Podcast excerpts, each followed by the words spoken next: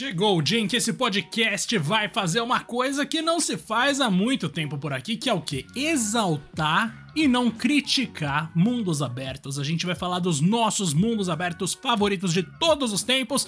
E comigo, dessa vez, já curado do Covid ou a caminho de, temos o Rodrigo Rossano, meu querido. Você já tá saudável, meu bom, ou não? Fala, meu lindo. Olha, não estou curado, né? Tô na primeira semaninha aí de, do diagnóstico, mas já bem melhor hoje, já consigo falar com alguma decência, por isso que eu tô de volta, galera, inclusive, né, Gegaço, porra, feliz pra caramba de voltar a gravar, é, desculpem aí pela ausência, mas realmente minha voz tava, não tinha como, não, não dava, era aquela voz nasalada horrível, ainda que ainda tá um pouco, né, porque eu tô com sintoma de resfriado, mas vamos que vamos, mas aí uma semaninha um pouco em, de molho para ficar 100%. Mas galera, vamos que vamos então, não esqueça, antes da gente entrar aqui nos detalhes do tema de hoje, que vai ser bem especial, uh, de seguir a gente aqui no seu agregador de podcast de preferência, como que nosso queridíssimo Spotify. Lembrando que o nosso Spotify tem aí um, um sininho, basicamente, para você ser notificado de novos episódios e, claro, avaliação, por favor. Joga ali umas cinco estrelas, eu sei, você já gostou da gente, cara. Você já, já, já sabe, já pegou o carisma ali dos dois no comecinho, já mete as cinco estrelas para não esquecer. Não gostou, coloca cinco também, não tem problema nenhum, é de graça, tá? E claro, segue a gente no Twitter, arroba Podcast 1, porque vocês sabem muito bem, o tempo passa, mas isso não muda. Algum safado já pegou esse nome, mas isso não impede a gente de falar aí de jogos o que, Diego? De mundo aberto, meu querido. Mas antes de você destrinchar, vale o último recado. No Twitch, uh, no Twitter, temos um tweet fixado ali com o um link pro nosso Discord pra gente trocar aquela ideia, beleza? Diegaço, qual que é o tema de hoje, hein? Vamos lá, então é isso aí que a gente já comentou, que é o quê? Vamos selecionar os 10 mundos abertos que eu e o Rodrigo mais curtimos e, portanto, são os melhores. Aí sim. E, cara, a gente vai começar aqui, Rodrigo, já que a minha lista tem 6 a sua tem 4, a gente dá uma mesclada em tudo aqui. Eu vou começar com dois de cara, eu quero seus comentários, a gente parte depois pro, pro um ping-pong, Rodrigo, como se usa no jornalismo, só que não vai ser entrevista. Mas que beleza. Eu começo, meu querido, com nada mais, nada menos do que Elden Ring, e aqui já cabe uma explicação para todo mundo que mundo aberto, ao contrário de outras coisas, é uma parada, é um fenômeno meio recente que deu mais certo recentemente, digamos assim. Então, tipo, embora as nossas listas normalmente tenham muitos jogos antigos, muitos jogos clássicos, dessa vez vai ser uma coisa mais modernosa, porque, querendo ou não, mundos abertos bons, autênticos, são lançados a todo momento, assim como os genéricos que também chegam a todo momento. Mas, cara, por que Elden Ring? Basicamente, a gente tem um mundo em que de fato você se sente em perigo o tempo inteiro porque os inimigos são extremamente capazes de causar dano e você precisa dar um jeito de sobreviver nessa selva, mas sem todas aquelas coisas insuportáveis dos jogos de sobrevivência, como fome, não sei o que. O jogo em si é bonitaço, então o mundo reflete muito isso.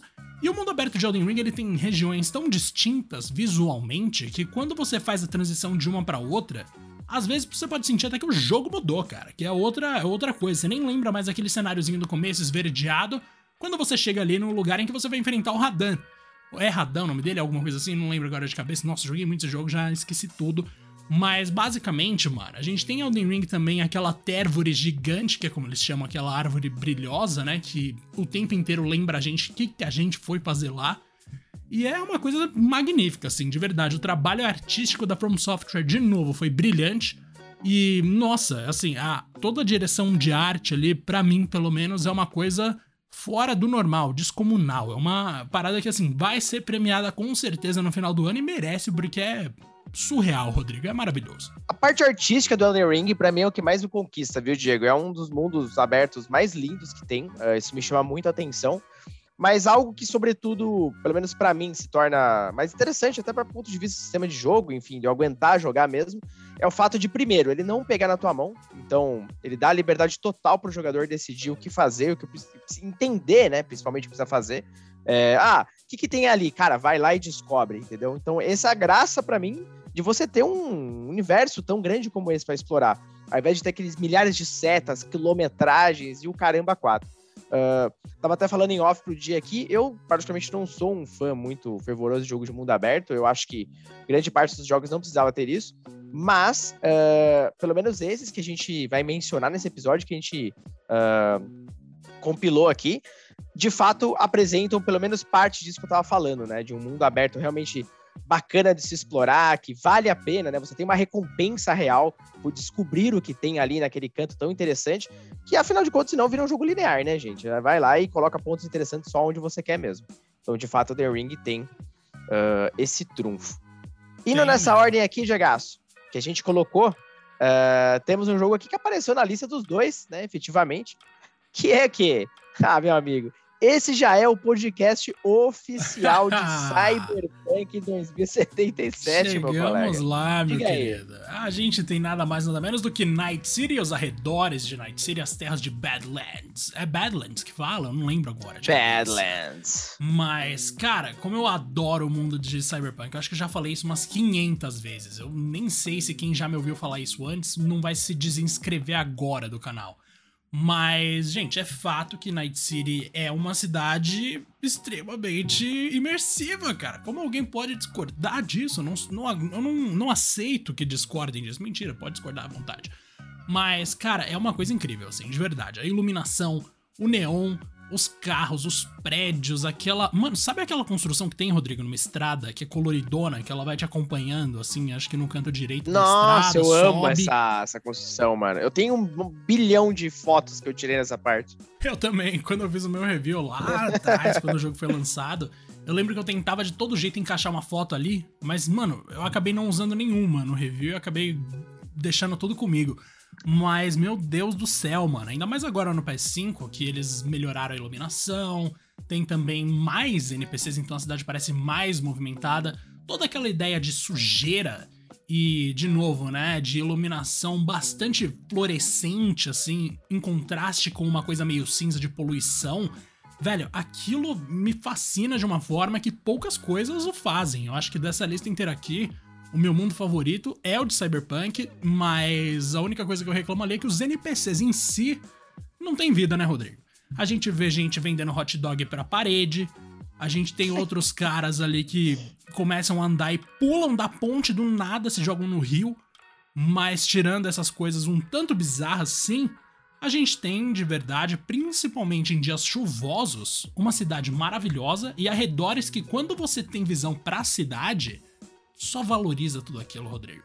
Eu nunca vou esquecer, eu já falei Não. isso umas 700 vezes. Eu nunca uhum. vou esquecer a primeira vez que eu olhei pra Night City de longe e eu vi aquelas propagandas, aqueles hologramas indo em direção ao céu. Nossa senhora, eu acho que poucas visões me deixaram tão mexidos quanto essa, Rodrigo. Que jogo fantástico. Não, que jogo fantástico. Depois do, dos patches, claro, demorou um pouco. um pouco é até elogio, pro game ficar minimamente decente, ou pelo menos da forma que a gente esperava que ele fosse no lançamento, mas assim que ele foi ajeitado, né? Inclusive, recomendo muito que vocês escutem o episódio especial que a gente fez uh, do Cyberpunk, meio que a análise definitiva, vamos dizer assim, depois de patches. Uh, nós dois terminamos o game, enfim, trazemos opiniões ali bem interessantes. Uh, realmente, eu acho que é um jogo que vale muito a pena você conhecer hoje. Muita gente desistiu e com razão. Mas uh, vale o esforço, tá, gente? Dá pra você achar umas promoções bem interessantes, inclusive, uh, pela qualidade do jogo, pelas missões, pela ação. Eu gosto muito do sistema de combate desse game. Uh, eu acho que ele valoriza muito também o mundo aberto, algumas das liberdades que ele propõe. Mas principalmente, como o Diego falou, a cidade, cara. A Night City é uma coisa assim espetacular, a verticalidade, sabe? Os níveis de camadas assim dos prédios e dos ambientes que você pode visitar é, é, muito bom, cara. De fato, o jogo não é perfeito e nem de longe aquela promessa toda da CD, mas é, de um modo geral, realmente hoje é um game assim impecável e, cara, se você curte a temática, então não tem nem o que pensar muito não, vai para cima. Eu quero muito que daqui a 10 anos alguém anuncie um remake de Cyberpunk 2077 e faça o que deveria ter sido feito. Cara, porque aí dá em 2077, você... então. Em 2077, que seja. Aí seria incrível, Rodrigo. Porque aí dá pra você fazer o que era pra ser feito, manja. Aí dá, dá gosto uhum. de ver. E eu já vou reforçar um negócio aqui. Dois dos nossos hum. episódios mais ouvidos, Rodrigaço, são o de Elden Ring, que é o mais ouvido de fato. E em terceiro. Não, em segundo lugar é o de Cyberpunk. Então, já que a gente é, citou ó, esses jogos agora, Procura aqui na lista os nossos episódios de Elden Ring e Cyberpunk. A gente já fez mais de uma análise de Cyberpunk, fez só uma de Elden Ring, mas assim, a gente já cobriu tudo sobre esses jogos, então se vocês estão interessados, ouçam. E a gente parte agora, Rodrigaço, para nada mais, nada menos do que um dos jogos mais duradouros na história da indústria quando a gente fala em AAA. Aí, na verdade, uhum. com certeza é o mais duradouro.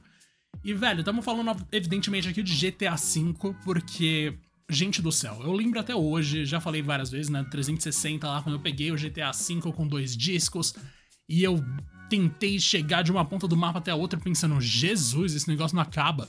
E, cara, não à toa eles te dão uma. aquele dirigível, né, para você pedir em alguns momentos, porque realmente o mapa é gigantesco. E é impressionante como a transição de uma área urbana para uma área rural rola com uma naturalidade, assim, que é brilhante. Você vê as coisas mudando aos poucos, e quando você chega lá na parte rural zona, você tem ainda um espaço gigantesco para fazer várias atividades diferentes, comprar propriedades também, pistas de pouso e tudo isso. E do outro lado você tem a cidade mesmo, de fato, é uma coisa fantástica, dá para você fazer de tudo ali, todo mundo já sabe muito bem disso. E, cara, ainda com aqueles mods todos, também com GTA RP, o que não falta é variação daquilo que a gente viu no jogo base, mas o jogo base em si ainda é meu favorito. Cara, é lindo, é. Nossa, GTA V é um jogo perfeito, gente. Pelo amor de Deus, aquilo é incrível. Não, GTA V é um fenômeno da indústria, uh, espetacular, não tem muito o que falar. É um jogo que já tá caminhando pro seu nono ano de vida. E assim, não é como se ele tivesse só sido relançado, não. Principalmente por causa do GTA Online, que é mantido aí, tá firme e forte, com novos conteúdos. A gente tem especialmente o GTA RP, que é aquela modalidade de live streams, onde as pessoas criam suas próprias histórias em servidores à parte. Tudo isso mantendo a chama do GTA V mais viva do que nunca. A gente tem as versões para PS5, Xbox Series, então assim, é, cara, uh, tudo isso uh, proporcionou ali um cenário para que a Rockstar não precisasse ter nenhuma, aliás, nenhuma mesmo pressa em lançar qualquer outro sucessor. É, o maior, uh, a maior diferença em tempo aí de um GTA para o outro, não tenho dúvida disso, né? Então, uh, de fato, o jogo continua vendendo horrores, está sempre na lista dos mais vendidos, é, é espetacular, cara, né? É um fenômeno assim daqueles que você não vê outro da indústria, de fato. Isso fora, lógico, aliado à força da série GTA, que uh, nunca deixou, né, de, de, ser tão forte assim, mas o, o, quinto episódio, então, meu amigo, não tem o que falar. E eu lembro até hoje, Diego, do lançamento desse game, né, eu peguei ele primeiro no PS3 na época, uh, saiu em 2013, e, cara, eu lembro que eu tava num shopping, num evento, uh, tava eu um amigo meu também para esse mesmo evento, e aí a gente tava tentando encontrar o GTA V em qualquer lugar. E na época, enfim, não achava ele facilmente em lojas, não. Então a gente conseguiu com um vendedor X aqui em São Paulo. O cara, na, assim, lá no apagar das luzes do shopping, que a gente tava saindo mó tarde do evento, o cara topou ir lá e a gente, mó desesperado, não, vai lá, cara. A gente precisa do jogo hoje, eu quero jogar ele hoje. Aquela ansiedade do caramba. O maluco foi gente boa pra caramba, foi até o shopping. Uh, a sorte que ele morava perto dele, inclusive, era, sei lá, nove da noite ou alguma coisa assim, a gente ficou esperando o cara lá, quase ninguém na rua, e a gente esperando para chegar o GTA, morrendo de medo de pegar um táxi logo e ir embora. Mas, uh, e assim, custou cada minuto da espera, sabe? GTA V é tudo isso mesmo. É uma campanha espetacular. Pena, né? Que a gente nunca recebeu nenhuma DLC de campanha como a gente sonhava. Mas tudo bem. A, a que tem já, né? Pelo amor de Deus, já é espetacular. Ah, o que tem de GTA Online, ele já é brincadeira, né?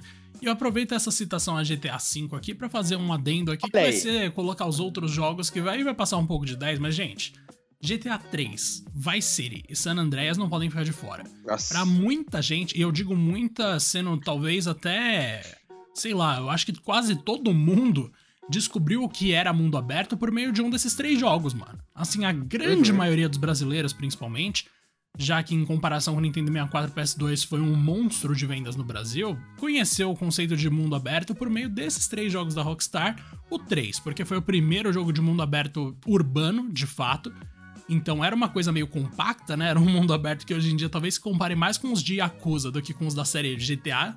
Depois veio o Vice City, que aí era uma versão de Miami, assim, nossa senhora, o Vice City também tem uma aura oitentista, uns uma, uma coisa de pôr do sol, assim, que é maravilhosa, as cores incríveis que eles escolheram para deixar ali na praia, as construções e a música, tudo remetendo a um outro período que a gente sente saudade sem ter vivido.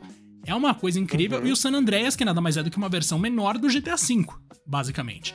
Porque é a mesma cidade, só que com muito menos espaço para você explorar. E olha que mesmo assim já era um bagulho insano de grande. Então, é, cara, GTA realmente não tinha como ficar de fora, mas Rodrigo, eu quero ouvir uma sua agora. Cara, é, faça suas palavras a minha e só quero dar um adendo aqui sobre os, os GTAs clássicos, né? Eu nunca vou esquecer. Uh, tanto 3, Vice City, enfim, tiveram momentos lendários aqui, mas San André especificamente, eu lembro como um detalhe simples faz a diferença, né? A galera pirando que no começo do jogo você controlava uma bike, cara, que era algo que não tinha nos outros. Né? Sim, né? mano. Então, cada GTA adicionava veículos novos e tudo mais, e a bike conquistou a galera. Era impressionante a popularidade desse veículo. Lembrando que era uma época que ainda as lan houses bombavam. Então, é, tinha muita lan house de PS2 uh, em Guarulhos, grande Guarulhos. Grande. Guarulhos. E, e, a primeira vez que eu vi isso, André, foi exatamente lá. E aí a molecada pirando na bike, cara. Foi, assim, um momento muito legal, assim. Nunca vou esquecer. Seguindo aqui, Jogaço, na nossa lista, uh, vamos começar a abordar alguns jogos agora um pouco mais. Uh, um misto interessante, né? De recentes e nem tão recentes assim, mas um que é bem mais recente e que, particularmente, está na minha lista dos jogos que eu mais amei da geração anterior e que, né, eventualmente relançado nessa, é o Ghost of Tsushima. O Ghost of Tsushima ele tem uma história muito interessante porque ele foi feito pela galera do Infamous, né? Então, uh, era uma equipe da Sony que, inclusive, eu recomendo que vocês busquem a história desse estúdio. Todo, todo o desenvolvimento por trás de Infamous foi, assim, uma parada super complexa, interessantíssimo, mudou o rumo de muitas coisas e tornou ali um dos estúdios mais interessantes uh, que fazem parte da, do grupo da Sony hoje, né? Porque a Sony, de fato, adquiriu e aí começou a dar uh, aumentar, né? Abrir as asas ali do estúdio e nisso saiu Ghost of Tsushima. Lembrando que a Sucker Punch, é, além de Infamous, ela era conhecida por Sly Cooper, que é um jogo de plataforma, até com quês ali de mais liberdade e tal. Mas Ghost of Tsushima é de fato ali uma produção grandiosa, espetacular, se passando no Japão feudal, trazendo uma narrativa muito forte que tá é, aí uma, um dos cores né, dos jogos da Sony nos últimos anos, e ele aplica isso muito bem uh, salvo umas limitações aqui ali, principalmente de expressões faciais, que eu acho que ficou devendo, mas de um modo geral, ele traz o mundo aberto, que é a ilha de Tsushima, assim, de um modo insanamente lindo. Cara, sério, o mapa desse jogo é espetacular. Você só experimenta ficar parado na primeira, uh, primeira parte onde começa a bater um, um, vento forte e você vê toda a foligem, né, as flores, enfim, se mexendo, tudo isso com o próprio personagem principal ali parado, a roupa voando. Cara, detalhes mínimos que adicionam muito na experiência, tanto na parte realista, de, de, realismo quanto artisticamente, porque estamos falando do Japão feudal, né, gente? Então, uma época aí onde a gente tem uma, uma beleza muito encantadora, tanto na parte da natureza como em construções, grandes castelos, enfim, muito bem retratados. E eu, particularmente, né, GH, eu Cara, sou fã de qualquer outro jogo que se passa nessa época. Inclusive, uma época muito abordada na época do. em jogos de PS2. Foi se perdendo um pouco, né? A gente teve uma ocidentalização dos jogos muito forte na geração ali de PS3, Xbox 360, isso foi se perdendo um pouco. Então ele é um dos raros títulos que hoje em dia explora esse período tão, tão fantástico. E assim, além disso, ele ainda traz um sistema de jogo espetacular, cara. Enfim, ele une alguns conceitos de outros jogos, até um deles que a gente vai mencionar aqui de uma série muito famosa. Mas tudo isso apresentado num mundo ali artisticamente fantástico e muito gostoso de explorar. É, eu espero que realmente Uh, com certeza vai ter uma sequência e tal. Eu espero algumas evoluções aqui e ali, justamente na forma como a gente tem atividades nesse mundo aberto. Mas de um mundo geral, ele me encanta. E ele é quase como um, um personagem mesmo, a parte. Com certeza. Na verdade, assim, acho que de todos os mundos aqui, eu falei que o de Cyberpunk é meu favorito. O de GTA V talvez tenha sido o que mais me marcou. E o de Ghost of Tsushima é o que eu acho mais inteligente na maneira como guia o jogador até as missões. Esquece uhum. GPS, esquece, sei lá, qualquer tipo de seta direta, nada. Eles tentam valorizar muito a Sucker Punch, né, que é o estúdio do jogo, tenta valorizar muito a utilização da natureza como uma maneira orgânica de te dizer para onde você deve ir. E essa mecânica, essa saída que eles encontraram para não quebrar a imersão do jogador com informações que claramente vêm de um programa de computador, foi maravilhosa. Você acompanhar as folhas, você acompanhar a direção do vento, você acompanhar uma raposa, você acompanhar qualquer tipo de coisa que seja mais orgânica, natural, de fato, faz muito mais sentido pensando na vida real do que você seguir uma seta de fato. E cara, é uma coisa incrível, porque você pode meio que invocar o vento, então é sim uma intervenção sua no ambiente, mas essa ideia de você invocar o vento já é bonita pra caramba quando a gente para pra pensar que, tipo, tantos jogos de Shinobi não mesclam elementos da natureza como parte das nossas habilidades, sabe? Então a gente tá acostumado com a ideia de que grandes guerreiros desses jogos que mexem com a cultura japonesa conseguem mexer também com elementos. Cara, é, é um bagulho assim fenomenal. Até a direção de arte em outros aspectos, os modelos de personagens são incríveis, o combate é maravilhoso. É curioso como realmente remete a um, a, uma, a um passado glorioso de uma franquia que eu quero estar logo em seguida. Mas Ghost of Tsushima pra mim se destaca pelo. Pelo natural, Rodrigo. Acho que o natural tá sendo cada vez mais devastado no nosso Brasil, Rodrigo. Mas Olha pelo aí. menos nos jogos a natureza ainda tem o seu valor. Olha que coisa maravilhosa. É com essa crítica social incrível que a gente segue então pra Assassin's Creed 2. Olha ele aí. O jogo que eu mencionei que justamente uh, o Ghost of Tsushima bebe claramente da fonte, né, Gegas? Oi, se bebe, né? Ele engole, nossa senhora. E, cara, o lance de Assassin's Creed 2, para mim, pelo menos, é justamente o quanto Florença, porque até ali a gente tá em Florença, né? Mas o mesmo vale para Brotherhood também, que muda um pouco sim o mapa, mas mesmo assim, em Roma. Uhum. A essência fica mais, fica meio parecida. Que basicamente é, gente, é um mundo aberto extremamente estreito. Vocês já pararam para pensar nisso? Compara ele com qualquer outro jogo de mundo aberto que a gente tá falando aqui. Muitas vezes você mal consegue enxergar o horizonte de tanto mini prédio que tem na sua frente. E eu acho isso maravilhoso, Rodrigo. Dá um charme, assim, que, tipo, é uma coisa que permite, primeiro, um trabalho artístico muito forte, porque você tá vendo tudo de perto, então os caras se preocupam com deixar tudo mais rico. E, curiosamente, a disposição dos itens nos cenários estão sempre favorecendo de uma maneira similar até entre um cenário, um ponto do cenário e outro, para você fazer o parkour. E a integração do, do funcionalismo, né? Do utilitarismo ali das coisas que você tá vendo com a beleza artística de fato do cenário, essa composição de jogabilidade e pintura, digamos assim, porque, querendo ou não, a gente tá correndo ali por várias coisas que foram desenhadas à mão, sei lá, não desenhadas à mão no sentido clássico da coisa, mas enfim, programadas de maneira muito planejada. Cara, eu curto muito essa mescla do que é útil com o que é bonito, do que é funcional com o que é impressionante visualmente. Nossa, eu acho lindo o casamento e eles fazem disso no Assassin's Creed 2 de verdade, e eu sinto falta de quando os mundos abertos de Assassin's Creed iam mais nessa direção do que no, na megalomania. Então você tinha aquela coisa bem caseirona de você pensar, nossa, eu tô, eu tô numa vila europeia, de fato. E hoje em dia, infelizmente, a gente tem aqueles mares extensos, um monte de floresta genérica. Não, eram casas, era parkour, era tudo muito próximo, tudo muito estreito, tudo muito bonito, com informações históricas. Nossa, como era lindo esse jogo, Rodrigo, meu Deus. Nossa, como era lindo mesmo, cara. Tanto o 2 quanto o Brotherhood, que particularmente são os meus dois favoritos. Uh, o fato dele explorar a Itália na Renascença e tal, cara, visualmente falando, era muito espetacular. É, foi até curioso, porque eu comecei pelo Brotherhood, Uh, eu lembro que eu tinha jogado Assassin's Creed 1 na época que saiu, então já contei um pouco aqui, mas brevemente eu não tinha curtido e tal. Esqueci da série, voltei no Brotherhood, achei espetacular toda a aplicação do mundo aberto, as mecânicas, tudo que envolve o mundo, né? É um mundo vivo também. Ele não, não é só um mapa grande por ser um mapa grande, não. Uh, vale a pena e o jogo te, inclusive, uh, puxa para explorar cada detalhe dele. Cada detalhe faz a diferença ali. Uh, existe um carinho fora de série, não à toa, são aí dois dos games mais celebrados e Ezio, enfim, cara, toda essa química com o mundo aberto foi um jogo assim histórico, revolucionário, a forma como você explorava o parkour, né? Uh, a interação que você tinha, o nível de interação que você tinha com, com o cenário, pelo menos pra época também era espetacular, enfim.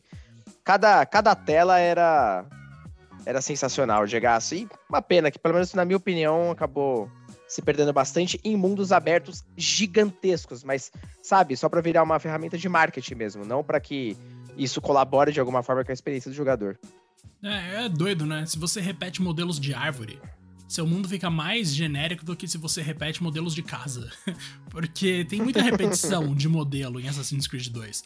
Mas você nunca sente que aquilo tá excessivo. E no caso de Assassin's Creed Odyssey, por exemplo, nossa, eu já perdi a conta de quanta ilhazinha vagabunda que eu fui visitar e não tinha nada de interessante. É só número mesmo. Exato. Mas, Rodrigaço, falei aqui de natureza, falei de floresta, e tem um jogo com um certo bruxaço que tem muita natureza, né, meu querido? um grande bruxaço é o nosso querido The Witcher 3. Um jogo aí que basicamente determinou a, o nível de qualidade que se espera de um jogo de mundo aberto até então na geração do PS4 e Xbox One. E realmente o jogo foi adiado pra caramba, adiando, mas assim, valeu tanto a pena a, a espera, salvo alguns problemas aqui e ali. É uma experiência ímpar, é um mundo aberto espetacular. A forma como o jogo trata as quests e o desenvolvimento delas é, tá acima de qualquer outro jogo, pelo menos na época do mesmo gênero. E ele, novamente, também usa um mundo aberto a seu favor, com cenários variados, bacanas, sempre com alguma coisa interessante para ser encontrado. Enfim, uh, na minha visão, pelo menos, The Witcher 3, ele, ele traz um mundo super expansivo, é enorme, realmente são, são regiões gigantescas, mas com biomas diferentes, com motivos para se explorar e entender cada pedaço daquele universo. E assim, cara, foi muito gostoso entender o que, que tem ali, o que, que, tem aqui. Tirando aqueles ícones chatos que aparecem no mapa, ah, interrogação, porra, fica óbvio que tem alguma coisa. Mas, uh, tirando isso, de qualquer forma, ainda assim era interessante o suficiente uh, entender o que, que, tinha em cada cantinho ali daquele mapa com o Geraldão. E, cara, que jogo, velho, na moral. Tão, foi tão incrível, né, que a gente teve toda essa expectativa, obviamente, com Cyberpunk. Não se concretizou, apesar de ser um belíssimo jogo. Está na nossa lista com razão. Agora, honestamente, cara, não faço a menor ideia do que os caras estão planejando pro próximo. Sério, não sei para onde eles podem ir. Também não sei, cara. Eu achei, eu achava muito curioso na real que tipo, The Witcher era tão grande que a região de Skellige tinha que ficar separada, né, do mapa, porque tipo, você uhum. tem um uhum. mapa conjunto do continente e Skellige, que é a ilha, você tem que ir tipo a parte. É outra coisa. Mas, cara, eu acho maravilhoso, desde Velen até Novigrad, até depois que eu comecei a ler os livros, né, que eu achava, eu comecei a achar o universo fascinante e tal. Os livros não são tão incríveis assim, mas é divertidíssimo de você ler.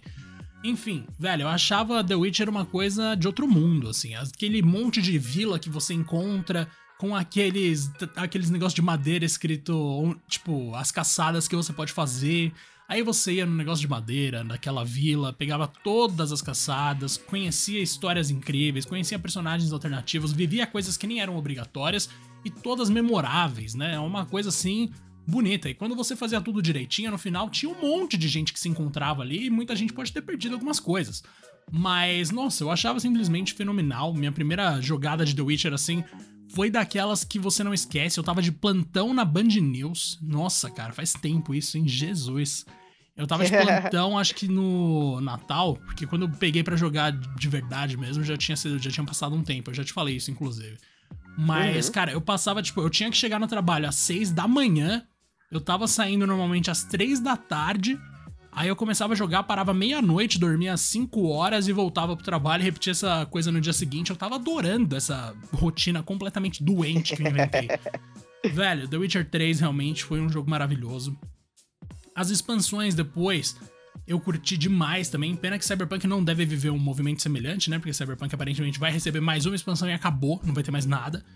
Mas, nossa, como eu, como eu fiquei apaixonado na época. Meu Deus, o Geralt, a Ciri, a Yennefer, todos eles ali são personagens que marcaram a minha vida e vão ficar comigo agora por um bom tempo, Rodrigo. Ai, que da hora.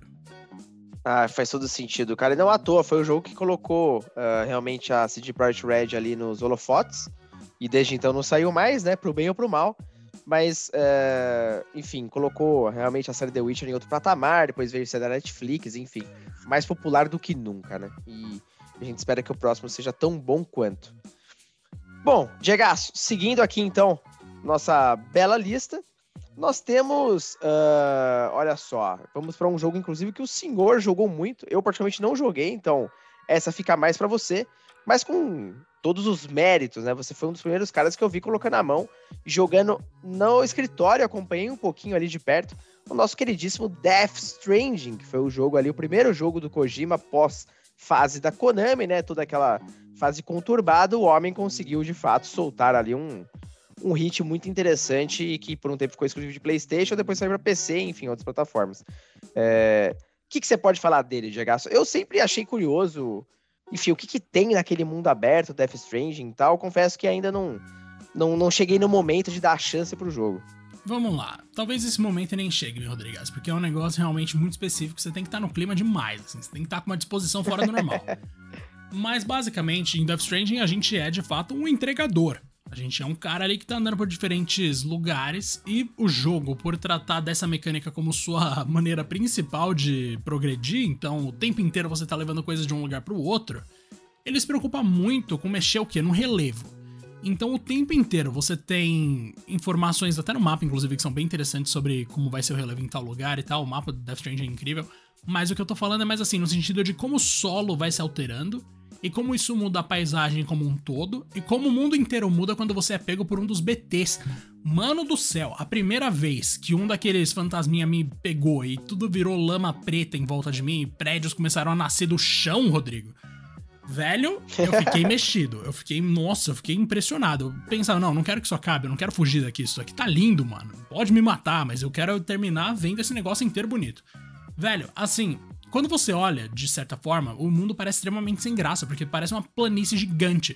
Mas, na real, quando você tem ali noção de como descer das montanhas, subir, onde tem não sei o que, onde tá cada base, você vai vendo assim certos caminhos. E, de novo, né? A transição é sempre uma coisa que me chama muita atenção, seja em GTA, seja em Cyberpunk, seja em Death Stranding. Como a coisa vai mudando de um lugar pro outro é, é meio fascinante, é uma coisa que você fica meio perdido. E justamente por ser tão difícil andar, você presta muita atenção em coisas minúsculas, porque qualquer coisa pode te derrubar e derrubar sua carga, por consequência, e prejudicar sua missão. Justamente por você ter tanta coisa no cenário, no chão, no seu entorno, para você tomar cuidado, você inevitavelmente pega detalhes que quando você olha o jogo no macro, quando você só olha de fora como uma pessoa que não tá jogando, você pode pensar, ah, tá, qualquer coisa, já vi mundos assim. Quando você tá jogando de fato, você sente aquilo de uma maneira completamente diferente. Então, assim, em termos de como o mundo me faz sentir aquele. Em termos de como, na verdade, o jogo me faz sentir aquele mundo, colocando na ordem certas palavras, acho que esse jogo não se compara a nenhum outro.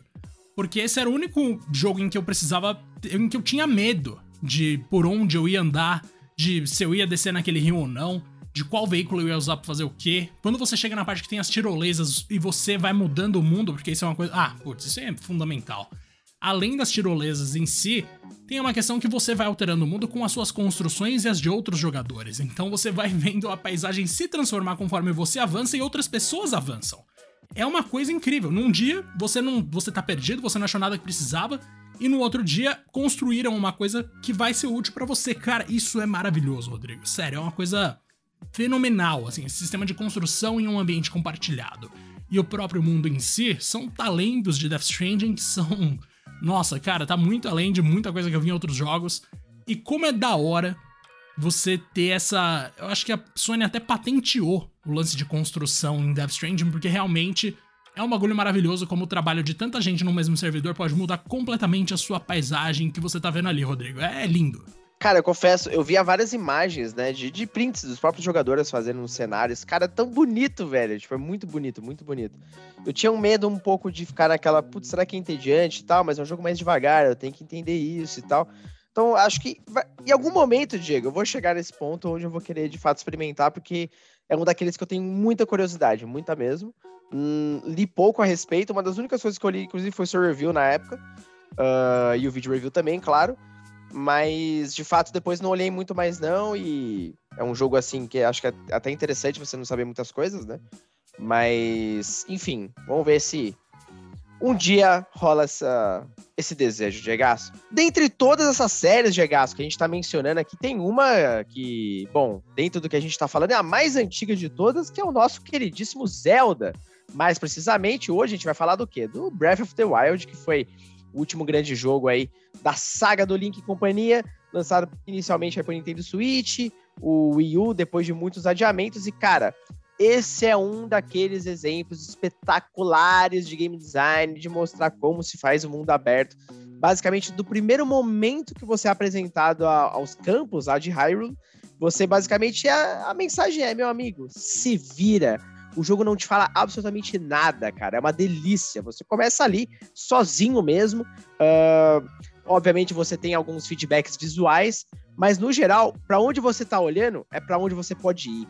E não só isso, né, cara? Todas as mecânicas que a Nintendo optou em adicionar, como principalmente ali uh, de escalar né, montanhas e tal, dá um panorama que é onde você pode explorar tudo, cara. Absolutamente tudo do cenário. E isso acabou piorando até a minha própria experiência de gasto com outros jogos de mundo aberto, porque agora eu quero isso em tudo, velho. Todo jogo que eu vou dar um pulo, eu sou travado com uma parede invisível numa pedra, eu já começo a me incomodar, mano. Olha o efeito do Breath of the Wild aí, ó. É, se você for jogar Mad Max, você vai chorar, então. Porque, nossa senhora, os caras não tem, não tem noção nenhuma. Mas, velho, é engraçado, né? Breath of the Wild realmente tem esse lance de, tipo, meio Elden Ring, né? Mas, na verdade, Breath of the Wild veio antes. Então, Elden Ring, que é meio Breath of the uhum. Wild em que você simplesmente é solto ali e o jogo só fala para você se divertir. E aí cabe a você. E é engraçado que a gente tem experiências muito distintas com Breath of the Wild. Se por um uhum. lado eu acho o mundo muito bonito e eu sou o maior fã de paraglider que existe, se para você existe o lance de escalar, para mim é paraglider. Se tem uma coisa que eu odeio, Rodrigo, é, é sensacional também. em qualquer coisa, mano. Mas aquele negocinho de pular e simplesmente ir planando para onde você quiser, aquilo é maravilhoso. Isso me lembrou, inclusive, que a gente não falou da série Horizon da Sony, mas é divertida também. Fica aqui a menção honrosa. Enfim, cara, eu curto muito, sim, o mundo de Breath of the Wild, principalmente pela beleza e como ele é variado em alguns momentos. E pelo lance do paraglider que facilita muito, até o lance da escalada, que eu até curto, mas a barra de estamina, putz, a minha vai embora muito rápido. Mas engraçado, para eu me sentir engajado em me esforçar para me divertir, eu teria que estar um pouco mais animado com a história e tal. E digamos que eu não fico muito, então minha relação com Breath of the Wild sempre é meio dúbia. Mas a uhum. admiração que você sente pelo jogo é contagiante, Rodrigo. E eu, eu entro no seu coro. Nossa, que, que frase complicada. Mas. Frase é complicada, mas completamente compreensível, Diego. E digo mais. É, eu joguei e terminei Breath of the Wild tanto no Wii U, e eu tinha um Wii U, galera. Olha só que evento, né? Que coisa interessante. Uh, e depois, obviamente, no Switch.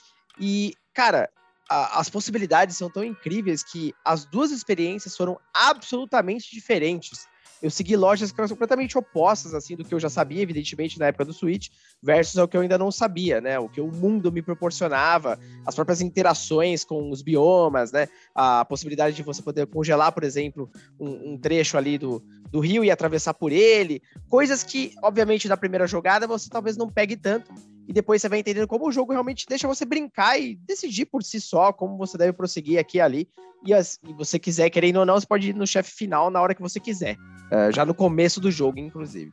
Então, olha só que loucura, né? Um jogo realmente aberto uh, e é um mundo onde também uh, todo esse espaço de Hyrule é um personagem à parte, né? Então, cada pedacinho do, do, do mapa é interessante o suficiente não tem aqueles milhares de ícones, você que usa inclusive alguns ícones do próprio mapa para se guiar, marcar como algo interessante, mas o jogo em si não vai ficar te falando nada, nada, nada, você se vira. É... e tem assim uma visão além do alcance espetacular. Então tudo que você está enxergando, você pode chegar e explorar. Isso para mim, cara, vale ouro, tipo de verdade. Para mim, Breath of the Wild é a referência de mundo aberto ainda. Uh, eu já sentia muito isso com Karen of Time, lógico, um mundo uh, aberto mais primitivo, lógico, né?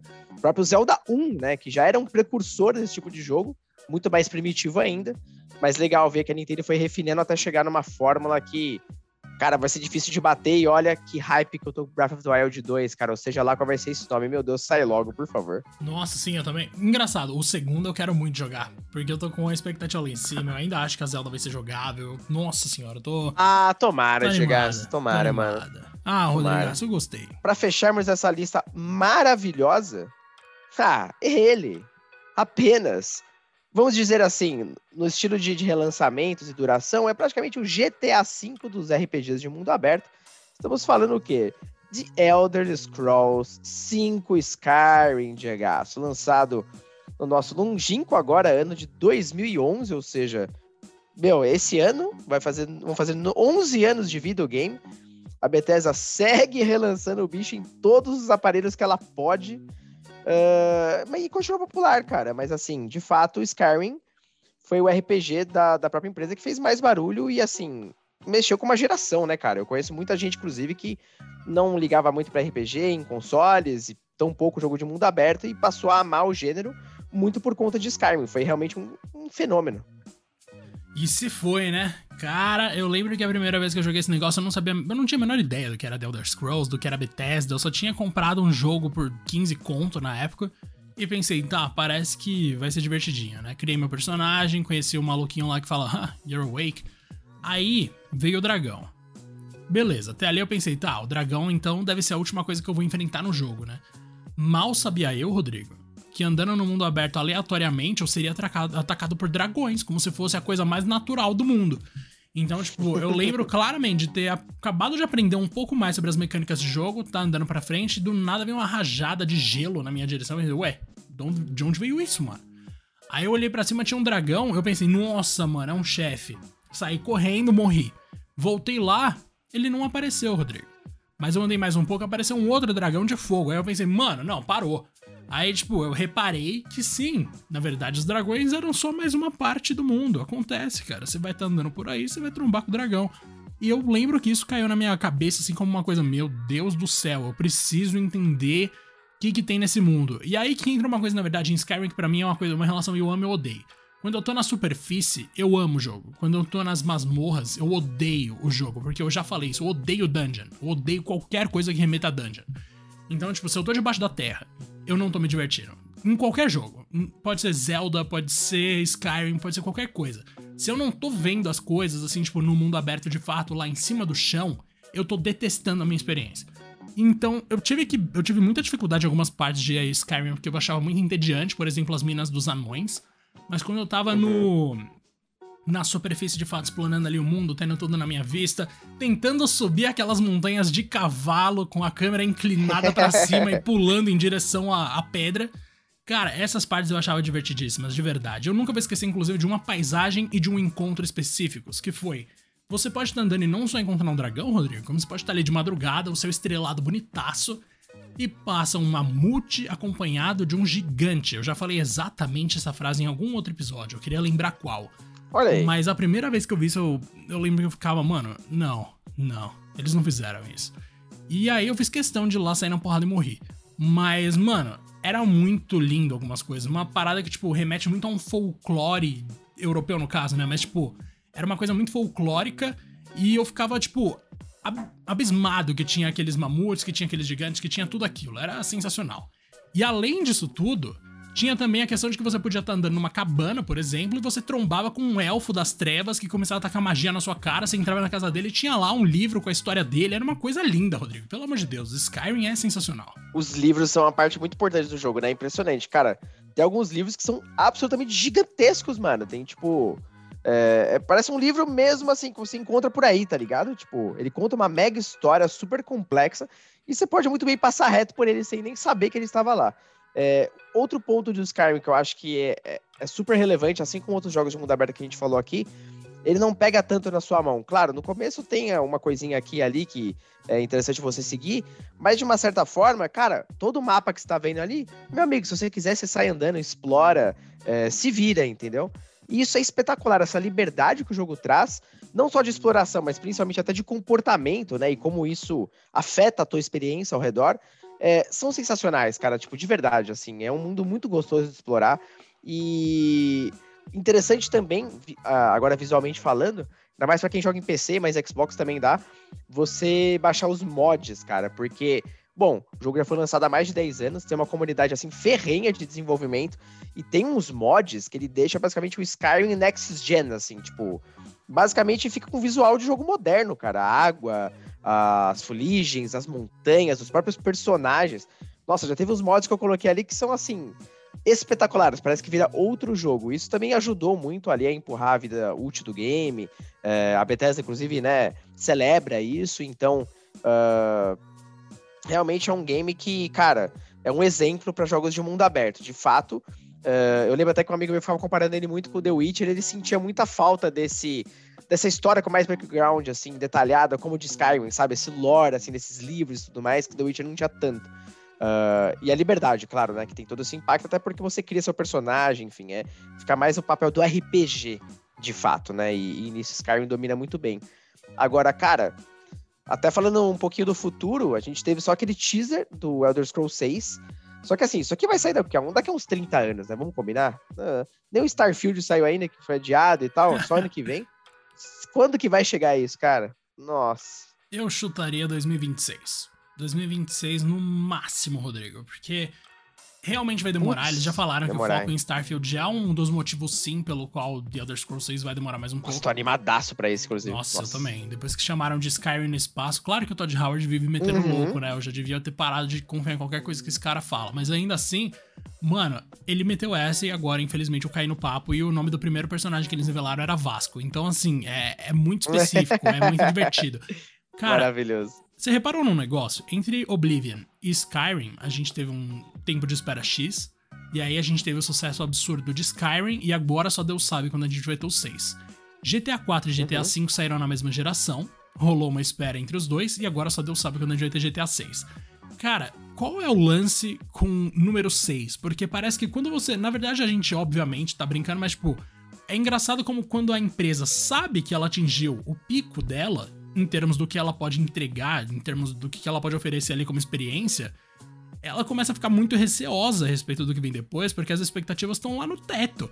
Então, assim, se o The Elder Scrolls 6 voltar pro nível de Oblivion, por exemplo, vai ser uma decepção gigantesca pra maior parte das pessoas que se acostumou com Skyrim. Se o GTA 6 for do nível de, sei lá, de um GTA Vice City, como muita gente indica que vai ser inclusive o cenário, né, seria de novo Vice City, vai ser uma decepção, porque o GTA 5 foi um fenômeno sem igual na história dos games. E Vice City é legal, mas é, é isso, é legal. Só legal. Cara, é, é doido, né? Quando a gente sabe que a empresa alcançou o pico, será que ela não devia se aposentar no auge, Rodrigo? Porque é uma chance aí de dar ruim. Não, mas você falou muito bem. Eles já estão num, num nível que a expectativa mínima é altíssima, cara. Não tem muito o que fazer. Então, é, a gente estava numa época, por exemplo, do início dos jogos HD e tudo mais. Teve toda uma revolução fazendo parte. E tecnologia que permitia finalmente eles realizarem esses mundos abertos da forma que eles queriam. Né? Então, a própria geração de Xbox 360 e PS3 foi quando surgiu ali aquela porrada de jogos de mundo aberto, porque realmente a tecnologia já estava lá. E vale lembrar, ó, o Oblivion saiu em 2006, então a gente teve um gap ali de 5 anos do, do Oblivion pro Skyrim, o que já é bastante, né?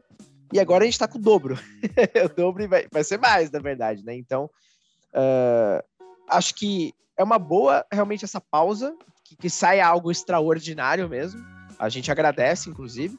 E vamos ver o lance do, do, Starfield, né, cara? É bom porque eles também conseguem explorar uma temática diferente, uh, fazer uma série nova, né? Enfim, eles têm, têm repertório para isso. E, e, fique o tempo que precisar lá, o The Elder Scrolls, cara. Contanto que saia algo espetacular pra gente.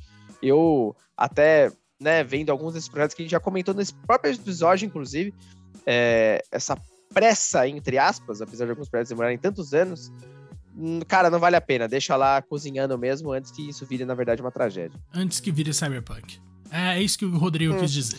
Demos Mas... os nomes aos bois, exatamente.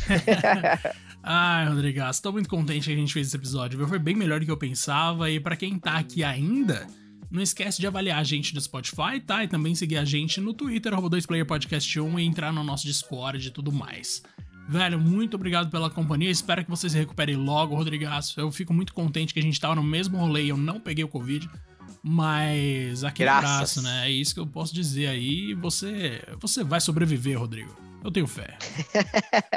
Essa é a expectativa, Diego. Só, se cuide, cuide desse galera, não abusem, ó. O Covid tá por aí ainda, é foda, mas é verdade. Tá bom? Grande abraço a todos e até o próximo episódio.